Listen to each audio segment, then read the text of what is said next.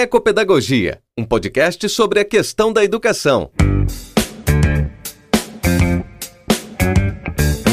Olá, educadoras e educadores. Chega mais. Vamos bater um papo sobre educação? Esse é um lugar para práticas, pesquisas, experiências e vivências sobre educação crítica, libertadora e emancipatória, na escola, na universidade ou na educação popular. São verdadeiros círculos de diálogo com educadores e pesquisadores de vários lugares do mundo. Bem-vindo ao podcast Ecopedagogia.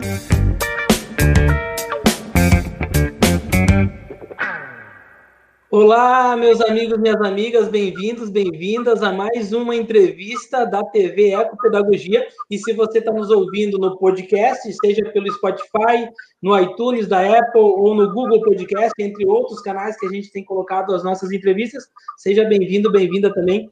Hoje nós temos um grande prazer de ter aqui conosco na, no nosso bate-papo da TV Ecopedagogia do podcast o professor Marcos Sorrentino. É, eu não vou nem apresentá-lo, porque eu sou, sou suspeito, né? Sou admirador do trabalho dele, sempre leio os textos do professor Marcos desde o tempo do mestrado, professor Sorrentino, 2008 a 2010, que eu fiquei te conhecendo a partir dos textos que a gente lia sobre educação ambiental, quando eu comecei na educação ambiental. Mas quero que tu fale, porque eu acho que o teu começo da educação ambiental é um pouquinho antes de 2008, né? Fica à vontade. O começo da educação ambiental talvez se confunda com o começo da história da humanidade, né? Toda, toda mãe, todo pai que se dedicou a iniciar o filho no, no, no acolhimento nesse planeta Terra é, já, já tinha essa prática educadora ambientalista. Hannah Arendt tem um texto muito bonito sobre educação quando ela fala sobre a importância da acolhida de cada nova criança que chega a esse planeta, né? Uhum. E esse, para mim, é o trabalho educador ambientalista por excelência. Mas, eh, como tal, nomeadamente como educação ambiental, aqui no Brasil, nós podemos remeter esse início para o período da década de 70, final dos uhum. anos 60, início dos anos 70, simultaneamente a outros lugares do mundo, mas aqui talvez com menos visibilidade em termos de política pública, porque nós vivíamos um período de ditadura, mas é, exatamente é, na resistência a essa ditadura militar, diversos grupos ambientalistas reivindicando é, liberdades democráticas, reivindicando é, condições mais salubres de vida, protestando contra é, fábricas, contra elementos poluidores, contra corte de árvores, é, começavam a, a, a trazer a importância da dimensão educadora para que o ambiente é, fosse conservado, para que a vida como um todo fosse melhorada. E aí, é, é, esse processo evolutivo da educação ambiental na nossa sociedade ganha maior visibilidade no final, no final dos anos 80, com o processo preparatório da Rio 92 e depois com a proposta de lei da Política Nacional de Educação Ambiental e uma série de outras iniciativas que foram institucionalizando mais esse campo da educação ambiental. Muito bem. E para que gente, muitas pessoas que vão estar nos vendo, nos ouvindo, às vezes são iniciantes no campo da educação ambiental. E a gente fala educação ambiental. O que, que, diferencia a educação ambiental da educação, vamos chamar assim, sem adjetivo? Qual que é a diferença dessa prática de educação ambiental como um educador, uma educadora ambiental, e de um educador que não se diz educador ambiental? Quais seriam essas diferenças básicas? Bom, no limite, nós podemos dizer que a educação não adjetivada, substantiva e feita plenamente ela é, ela tem que ser ambiental. Não há como fazer processos educadores plenos sem considerar a importância da vida, a necessidade do compromisso com a manutenção da vida em toda a sua diversidade. No entanto, o ambiental, com o passar dos anos, especialmente em função do movimento ambientalista ter incorporado todo o ideário de mudanças culturais, né, de uma certa contracultura dos anos 60, e depois ter incorporado é, é, sequencialmente é, é diversos movimentos. É, tem um, um, autor alemão chamado Joseph Huber, que ele fala sobre as alternativas do movimento alternativo, e nesse livro ele coloca se não me engano, 18 tendências do movimento alternativo, todas elas é, encontrando é, identidade nos processos educadores comprometidos com a sua implantação. E aí, entre essas correntes, tem o pacifismo, tem o feminismo, tem é, movimentos que hoje nós poderíamos chamar de espiritualidade laica, é, uhum. movimentos ligados ao cuidado com a vida, com alimentação, com respiração, com práticas é, de saúde. Então, todas essas qualificações que é, vão é, é, é, perfazendo, que vão delineando o movimento ambientalista, são objeto do processo educador com ele comprometido. E, de certa forma, dá uma direção, né, ou uma ênfase para os processos educadores, que aí é, precisam ser bem diferenciados dos processos de ensino de conteúdo, é, muitas vezes apenas conteúdo profissionalizante, que uhum. tem caracterizado a nossa escola e o senso comum da educação.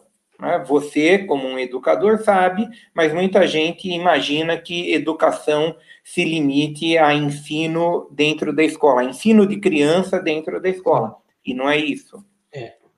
É muito mais complexo do que isso. E talvez esse tempo de pandemia que nós estamos vivendo emergiu e ajudou as famílias e a sociedade como um todo compreender um pouco mais o trabalho do professor da professora, não é?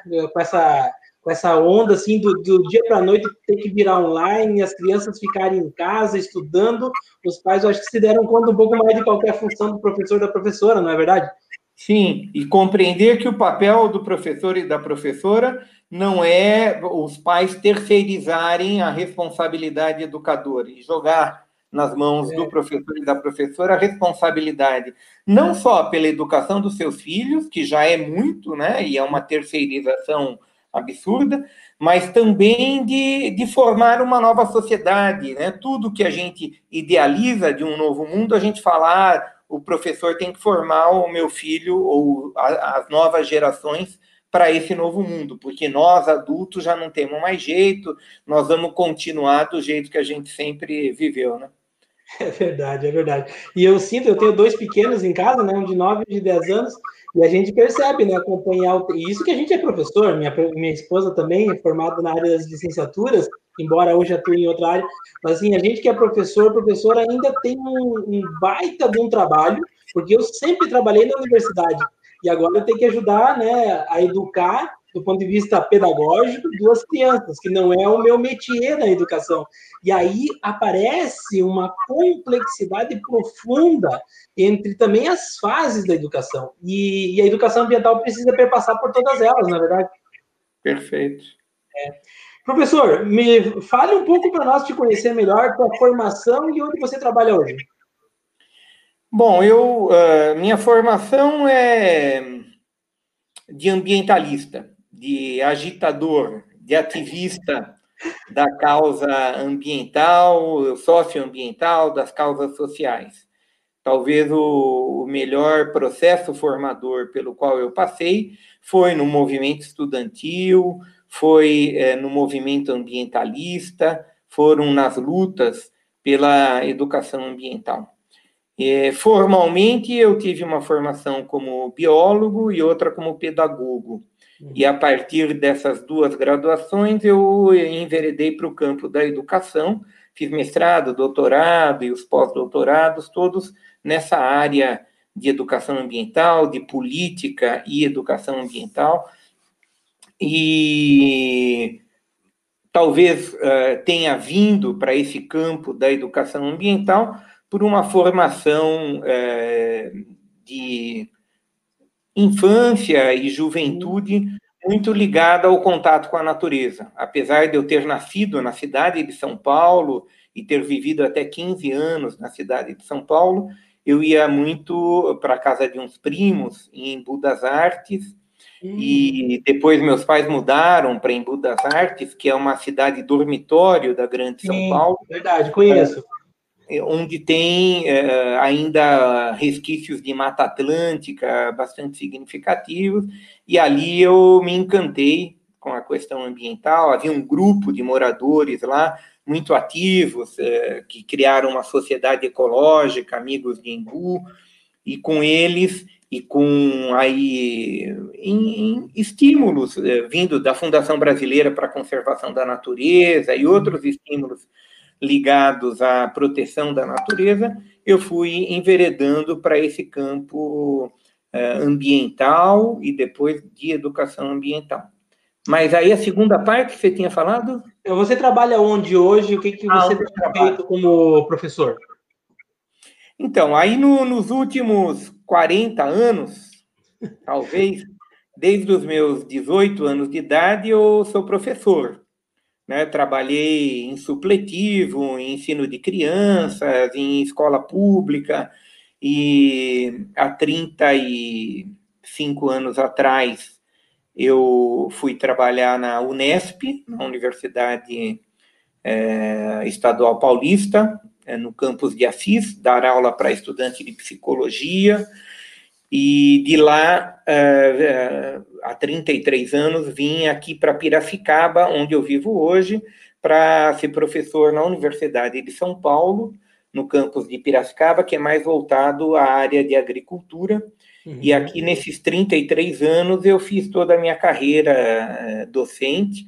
Há dois anos atrás me aposentei e assinei um contrato com a universidade de professor sênior, né, professor aposentado. Uhum. Meu pai chamaria de professor trouxa, professor que trabalha sem ganhar nenhum adicional e continua trabalhando muito.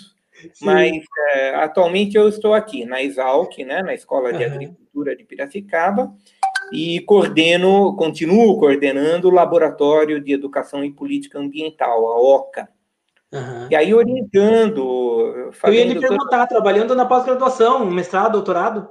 Sim, mestrado, doutorado, tenho 10 orientados, que é o limite que a universidade permite, depois algumas co-orientações. Então, eu estou sendo re, preendido pela minha esposa todos os dias que eu tenho que trabalhar menos e me dedicar mais às atividades é, com a própria mão, né? Trabalhar com a terra, cuidar das sementes, fazer atividades que o tempo de pandemia nos incentiva a fazê-las. Né? Sem dúvida.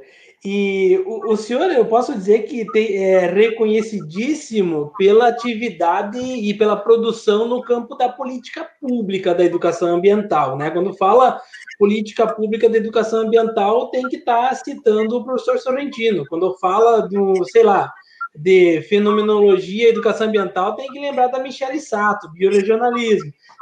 Claro, parece que são uh, jargões ou o carimbo que a pessoa tem pela produção, o, o que é um, eu acho que é um mérito, né? Uh, eu fico imaginando aqui como que foi a, a, sua aproximação com o tema. Eu sei que na tese tem já um, um trabalho nesse sentido, né? Como que foi a aproximação com o tema da política pública da educação ambiental? E depois quero lhe perguntar sobre a sua atuação junto ao governo federal também, que eu acho que é importante as pessoas conhecerem um pouco mais. Bom, a aproximação com o campo da política pública se dá pela política, pelo campo da política. Política não partidária, política do fazer cotidiano.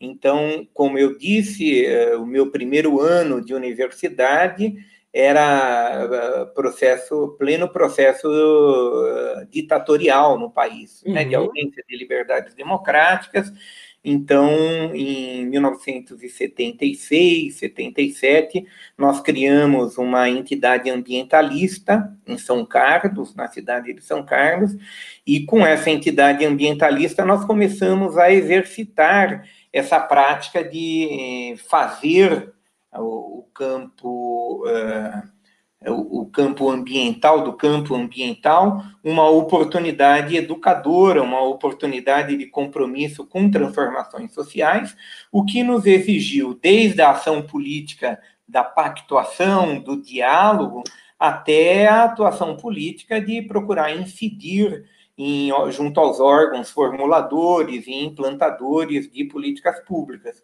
Então, aí, aí por essa trajetória, que começa em 1976, talvez um pouco antes, mas aí de uma forma muito é, é, aleatória, assim, muito intuitiva.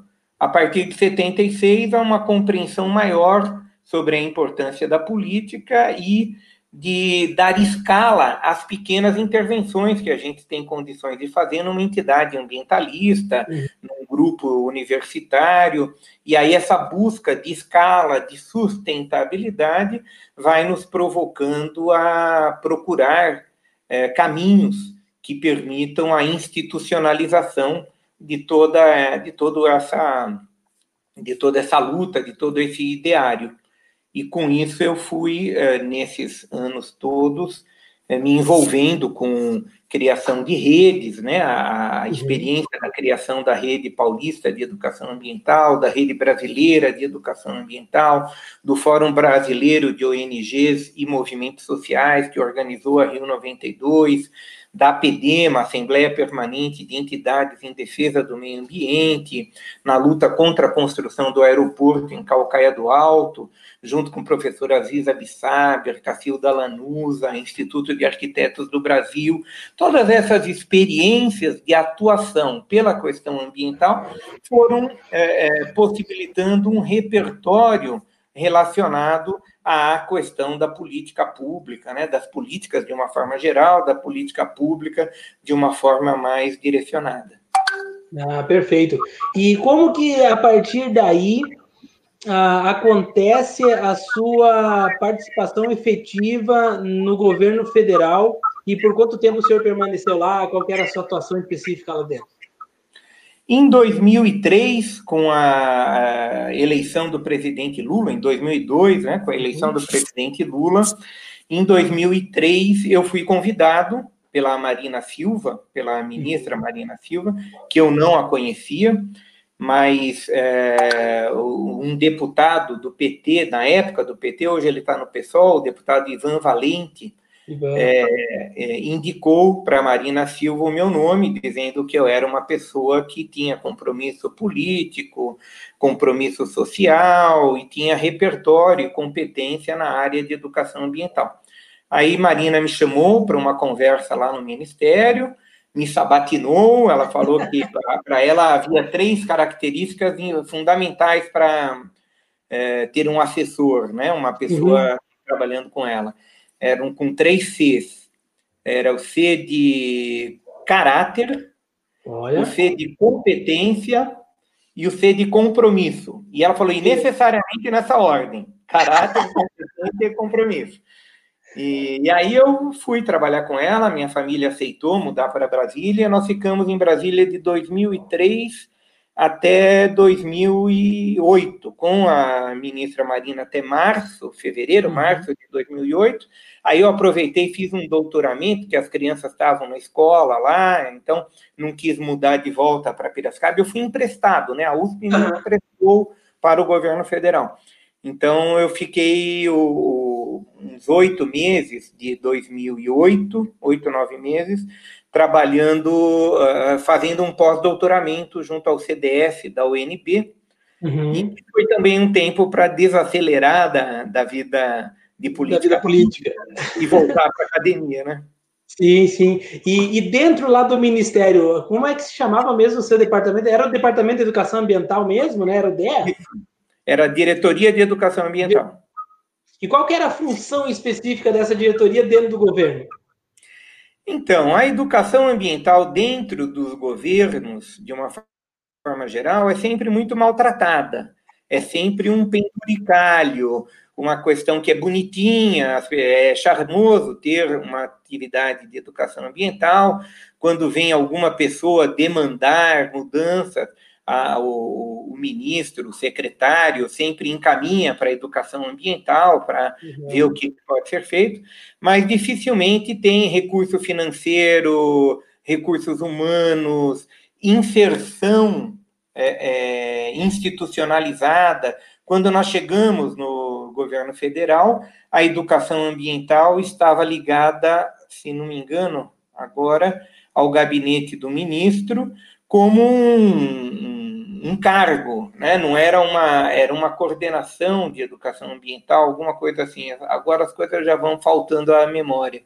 Uhum. Mas eu lembro que foi uma longa conversa é, dentro do Ministério para criar uma caixa específica, né, criando o Departamento de Educação Ambiental, que é, no, no, último momento ficou dentro da Secretaria Executiva, antes ele e depois não, depois ficou no último momento na seca, na Puxa vida, fugiu o nome. Uma secretaria que a ministra Marina Silva, no segundo governo dela, criou, até o Pedro Tierra, o é, Hamilton, é, virou secretário e também, como os demais membros do governo da Marina, é, nos acolheram com muita atenção, mesmo que com pouco recurso, sempre foi uhum. pouco recurso, mas aumentou substantivamente a, as verbas que nós tínhamos à medida em que nós mudamos a política de educação ambiental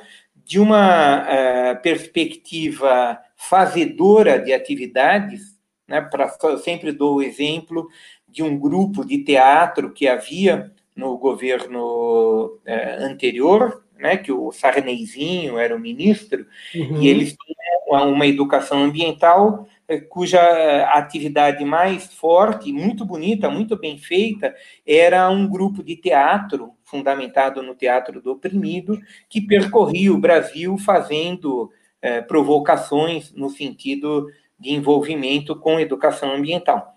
E aí nós dissemos, olha, muito bacana, mas o papel de um governo central não é mandar gente de Brasília para fazer peça de teatro. Com o pouco dinheiro que tem, as poucas pessoas que tem, nós vamos utilizar esse recurso para incentivar a multiplicação de centenas de grupos de teatro por todo o Brasil, fazendo centenas ou milhares de peças de teatro e outras coisas, e não só, não só de teatro vive a educação ambiental, né?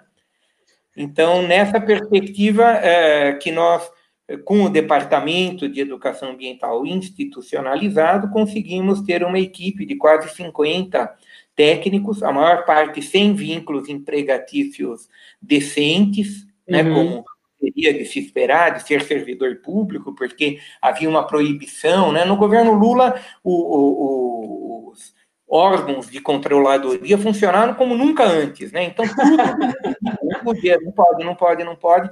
Então a gente fazia contratos temporários e utilizávamos grande parte da nossa verba que foi aumentada, mas nós a utilizávamos para contratar pessoas que desenvolviam atividades incentivando em todo o Brasil a criação de é, comissões interinstitucionais de educação ambiental em cada unidade federativa, política estadual de educação ambiental, perspectiva de capilaridade para políticas municipais de educação ambiental, a criação de coletivos educadores e uma série de outras atividades que, no meu ponto de vista, são próprias de um órgão central em termos de política pública. Ah, perfeito. Eu ia entrar exatamente nessa pergunta quando tu falasse dos coletivos educadores.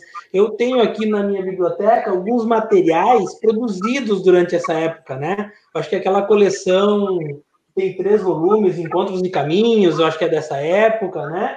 Entre outros materiais que foram produzidos, que eu lembro, assim, e uhum. eu, eu me lembro que foi uma das primeiras vezes que eu encontrava quase que massivamente materiais sobre educação ambiental em PDF livremente distribuído, né? Antigamente era muito mais difícil de se encontrar. E te perguntar quais duas coisas que me chamam muita atenção, que é uma curiosidade, acho que pode ser de quem está nos assistindo e ouvindo também. Como que eram as relações interinstitucionais entre os outros ministérios, por exemplo, Ministério da Agricultura, Ministério da Educação, dialogavam com essas questões ambientais também? E quais foram as principais ações que, que tu, enquanto diretor de educação ambiental, conseguiu executar nesse prazo aí de cinco para seis anos? Bom, a, a, relação com outros órgãos de governo, e mesmo dentro do próprio Ministério do Meio Ambiente, sempre é uma relação difícil, porque todo gestor público, ele, eh, ou por vaidade, ou por é, muita vontade de fazer as coisas, ele acaba atuando na sua área e não quer dialogar com os demais.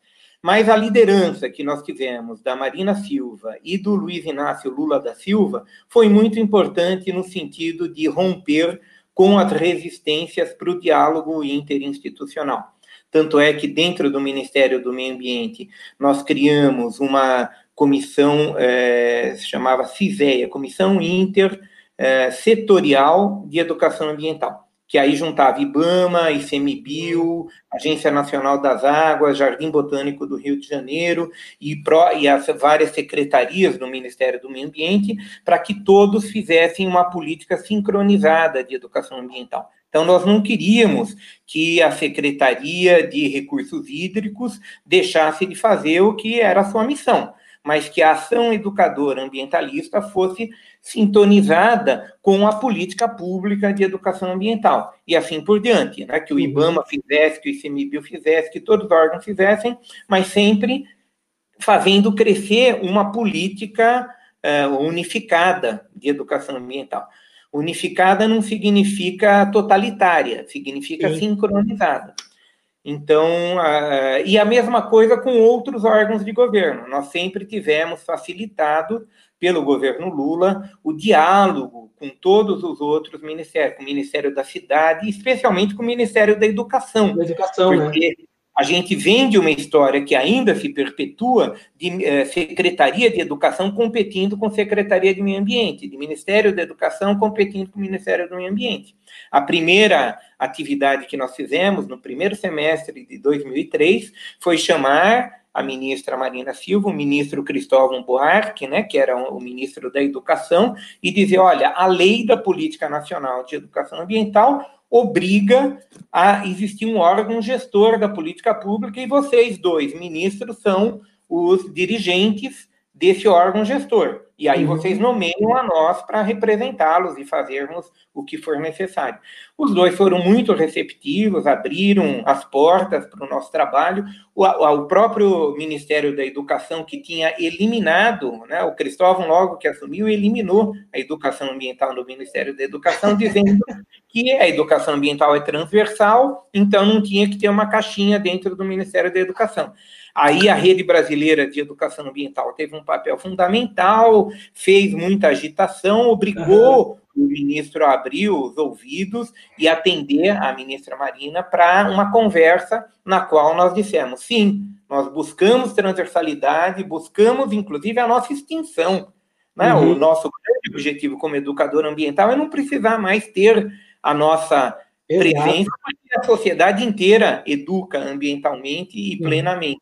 Mas nesse momento nós precisamos sim de uma, de uma diretoria. Aí o Cristóvão criou a Coordenadoria Geral de Educação Ambiental, a própria ministra Marina destinou a professora Raquel Treiber, que estava conosco no Ministério do Meio Ambiente, aí ela foi coordenar a educação ambiental no MEC, e nós dois, eu e Raquel, fazíamos o papel de órgão gestor, né, de coordenação da gestão da educação ambiental, criando uma, um comitê assessor do órgão gestor, aí com representação sindical, empresarial, de educadoras e educadores ambientais de todo o país.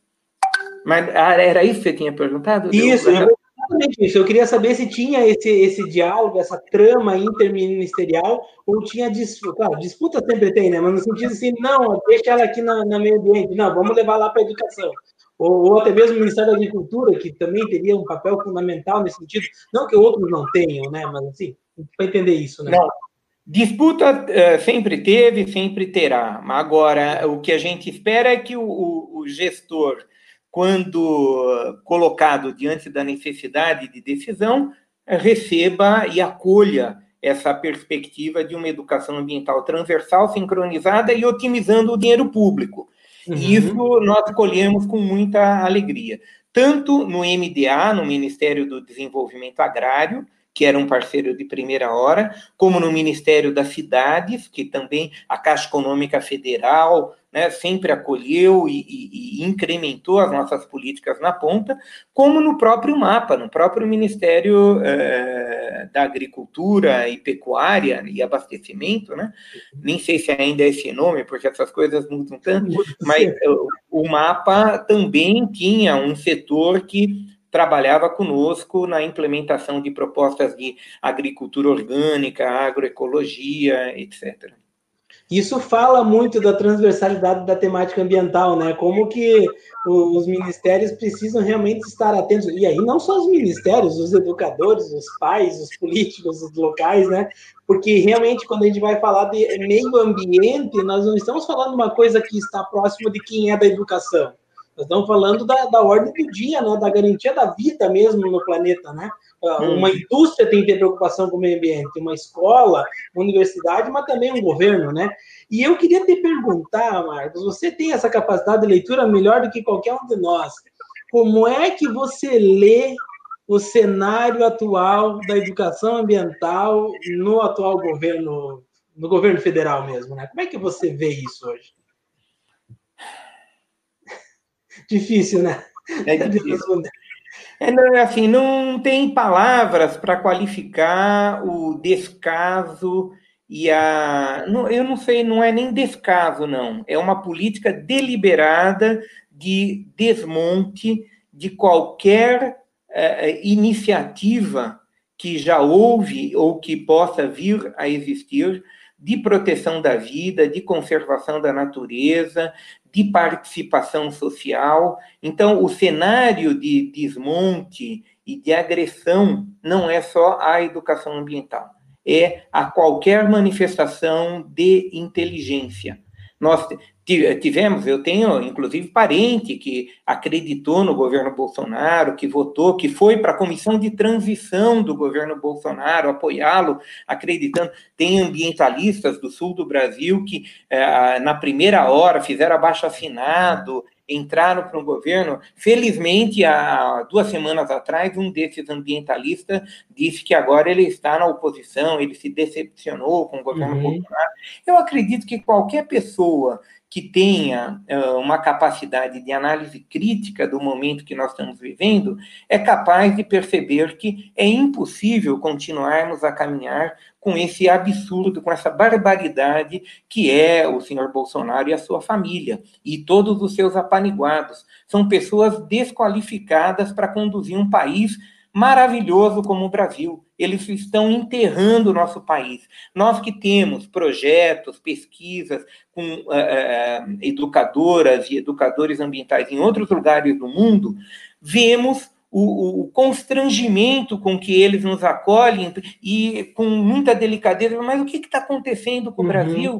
está acontecendo tudo isso? Não é possível que tenha um governo que esteja falando essas bobagens todas que está falando, mesmo sob um ponto de vista conservador. Isso. É, é, conservador... É Isso deve respeitar a diferença nesse sentido, né? É, no, conservador no sentido de manter o capitalismo, de manter a, a, a lógica branca, dominadora, tudo.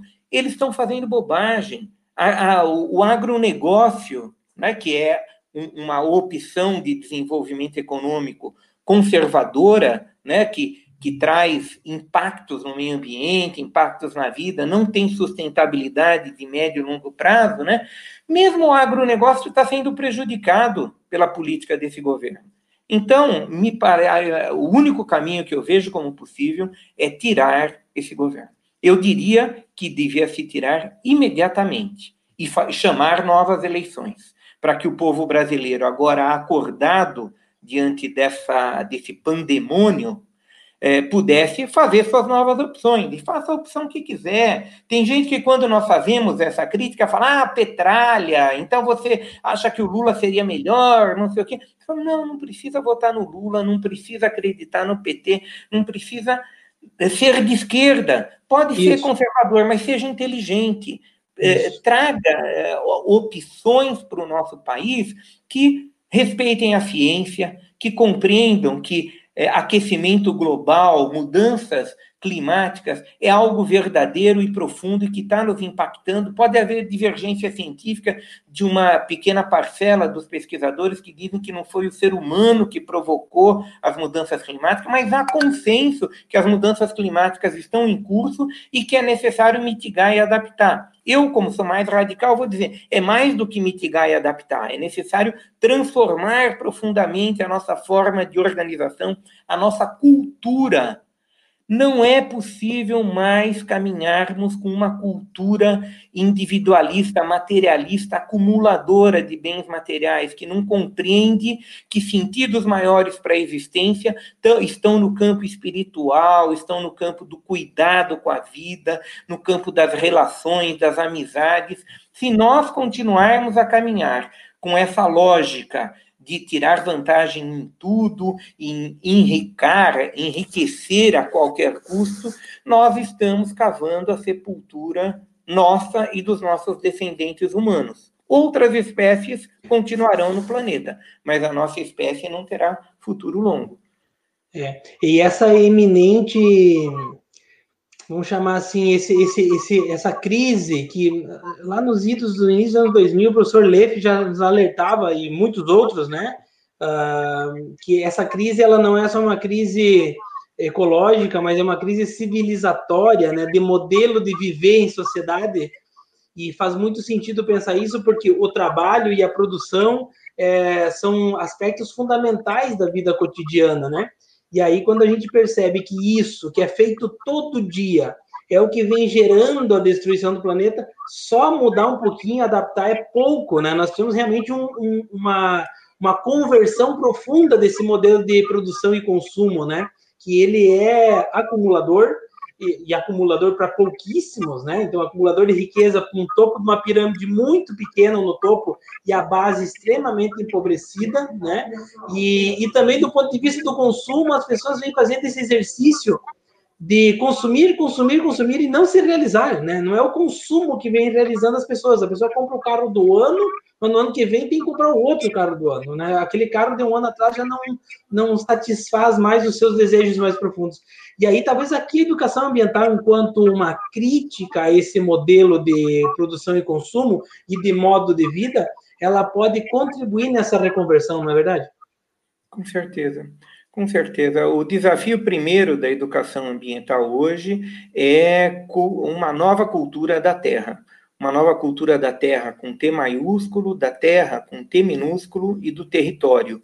Uhum. A mudar as nossas relações cotidianas com os nossos territórios locais, relacionais, é fundamental para nós construirmos uma nova cultura do planeta Terra, uma nova cultura humana no planeta Terra. E essa nova cultura passa por questionar as necessidades materiais simbólicas, passa por recuperar, por desnaturalizar diversas obviedades do nosso cotidiano, como dizia o Darcy Ribeiro, passa por é, é, recuperar a capacidade de nos indignarmos com todas as formas de sofrimento, de sofrimento de animais, de sofrimento de plantas, mas especialmente de sofrimento de seres humanos. Não é natural pessoas dormindo na rua, não é natural pessoas querendo produzir alimentos e não tendo terra para produzir alimento, não é natural nós temos mais de 7 milhões de moradias vazias no Brasil e termos 6 milhões e meio de famílias procurando teto é. ou morando em cortiço, em submoradias.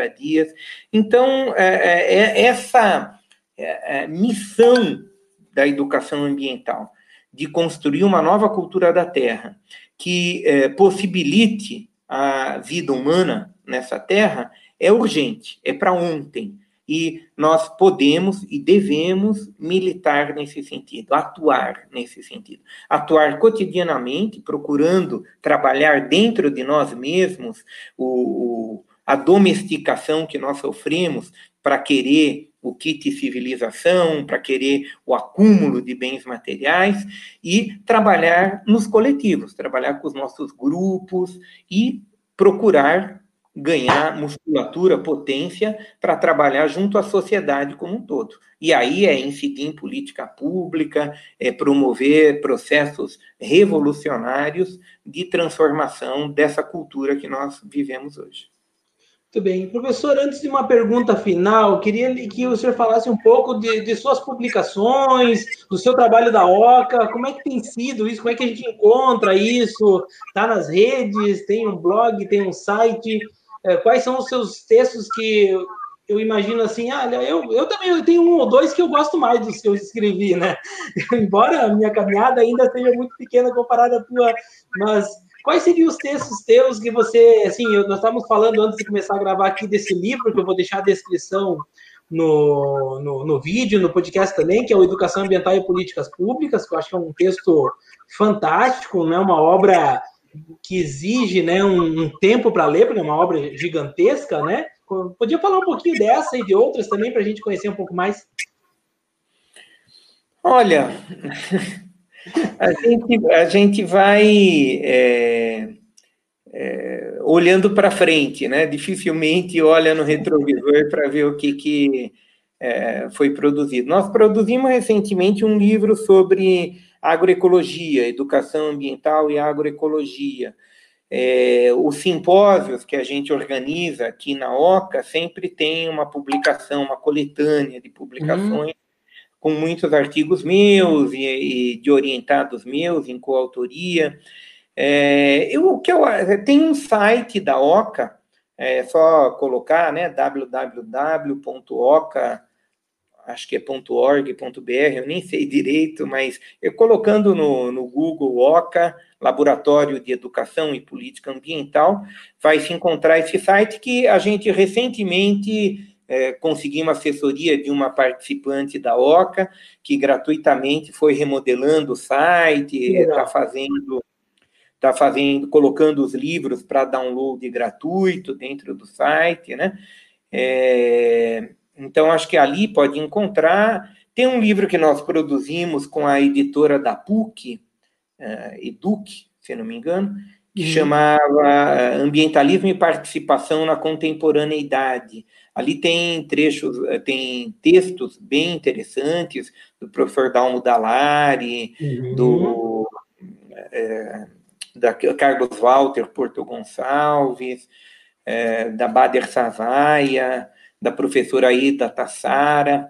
E os meus textos estão aí ou nesses livros ou em artigos é, é, em vários lugares. É, Os artigos, é, o, Google Acadêmico dá conta, né? Bota o nome do é, autor lá e... É, ali acha, tudo, né? acha tudo. Muito bom, muito bom. Professor, eu, uma última pergunta que eu estou fazendo para praticamente todo mundo que está vindo aqui conversar comigo na TV Ecopedagogia e no podcast Ecopedagogia, é uma pergunta que eu sou freiriano, tu sabe disso, né? E as pessoas que me acompanham sabem disso.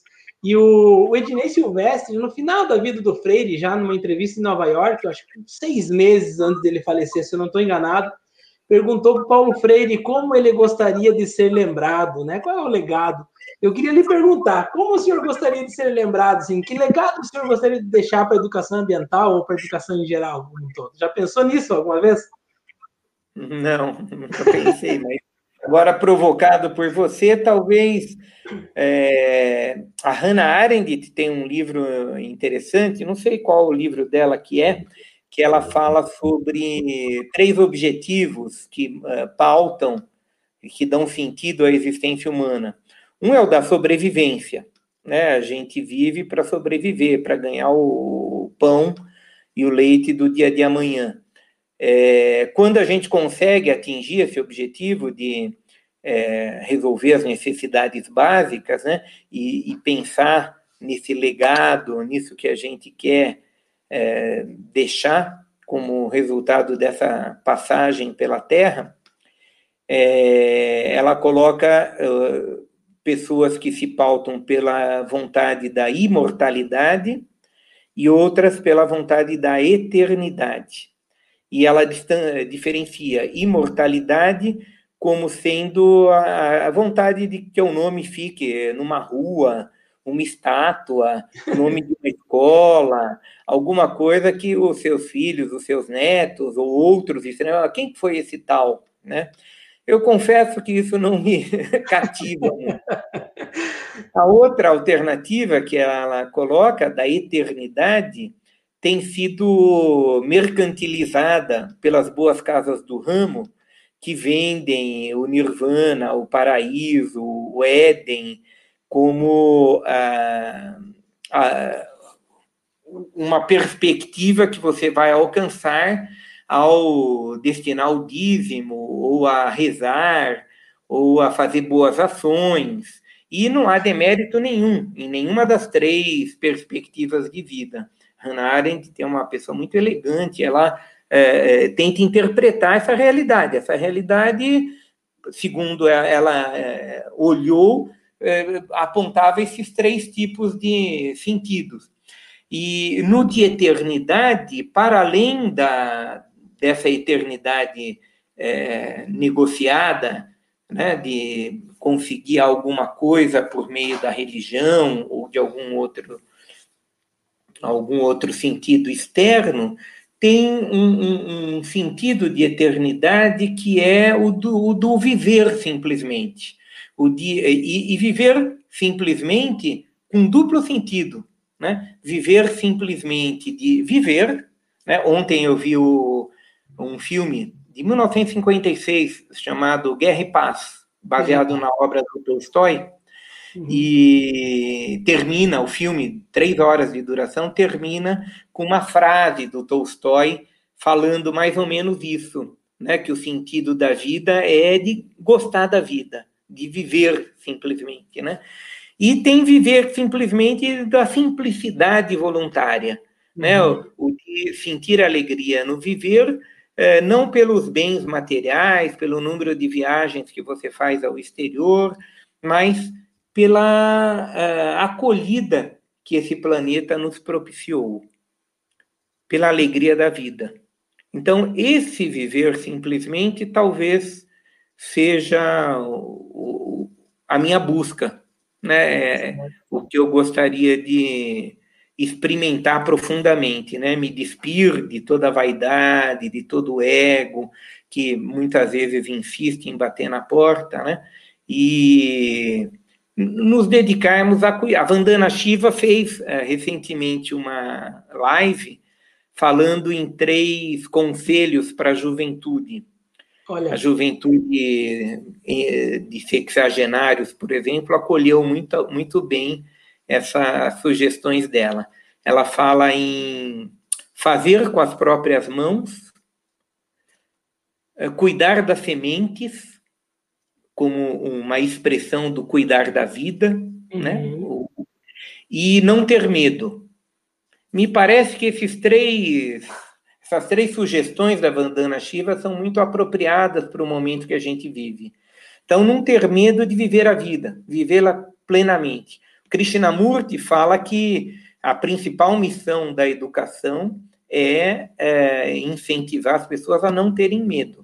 Não ter medo de ser reprovado, não ter medo de bronca, não ter medo de errar, mas viver. Então, não ter medo me parece um, uma boa recomendação.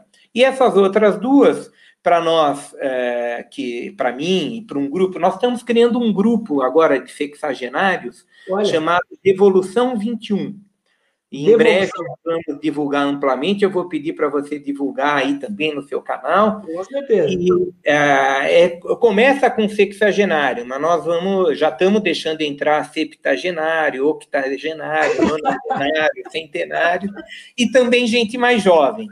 Ótimo. Mas no Revolução 21, a nossa grande busca, a nossa grande procura é, está relacionada a isso, né? A é, nos colocarmos nessa aventura da vida é, plenamente, nos colocarmos nessa perspectiva de uma simplicidade voluntária que nos propicia felicidade, alegria por meio das amizades, por meio do cuidado com a vida, com as sementes, por meio do reaprender a fazer as coisas com as próprias mãos.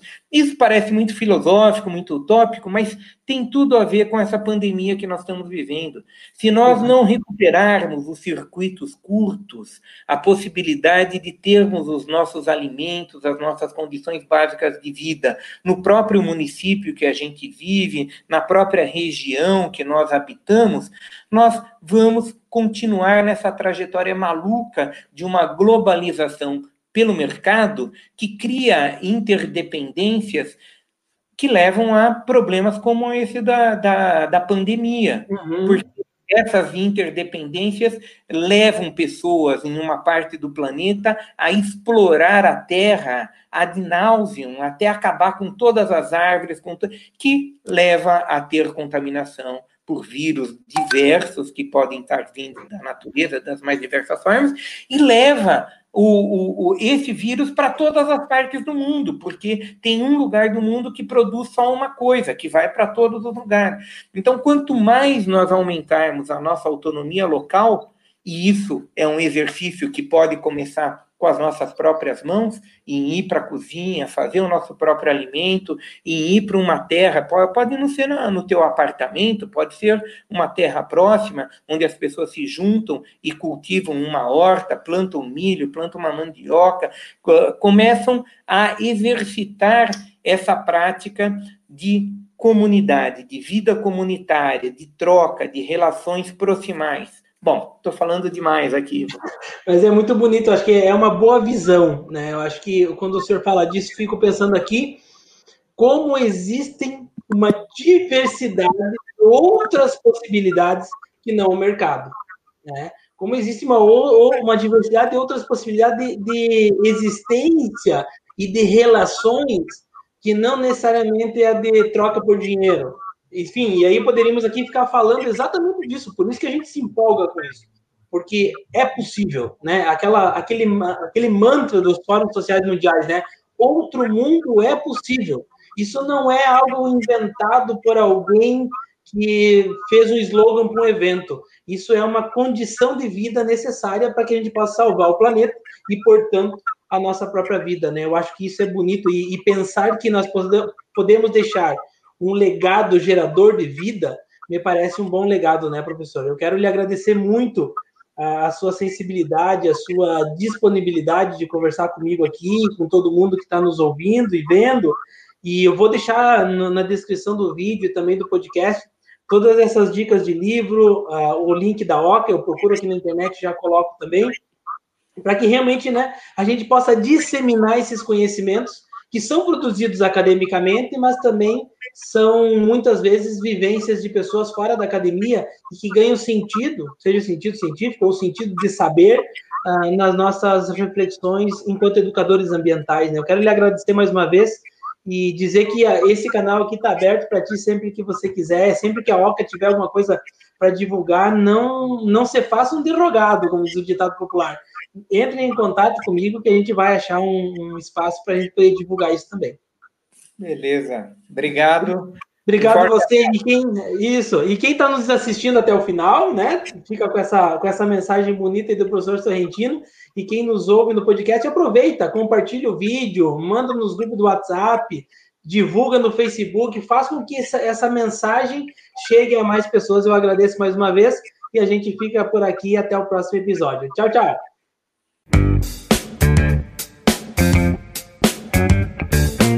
Você acabou de ouvir mais um podcast Ecopedagogia. Para ter acesso aos vídeos das entrevistas e outros conteúdos exclusivos, visite o canal TV Ecopedagogia no YouTube. Até a próxima!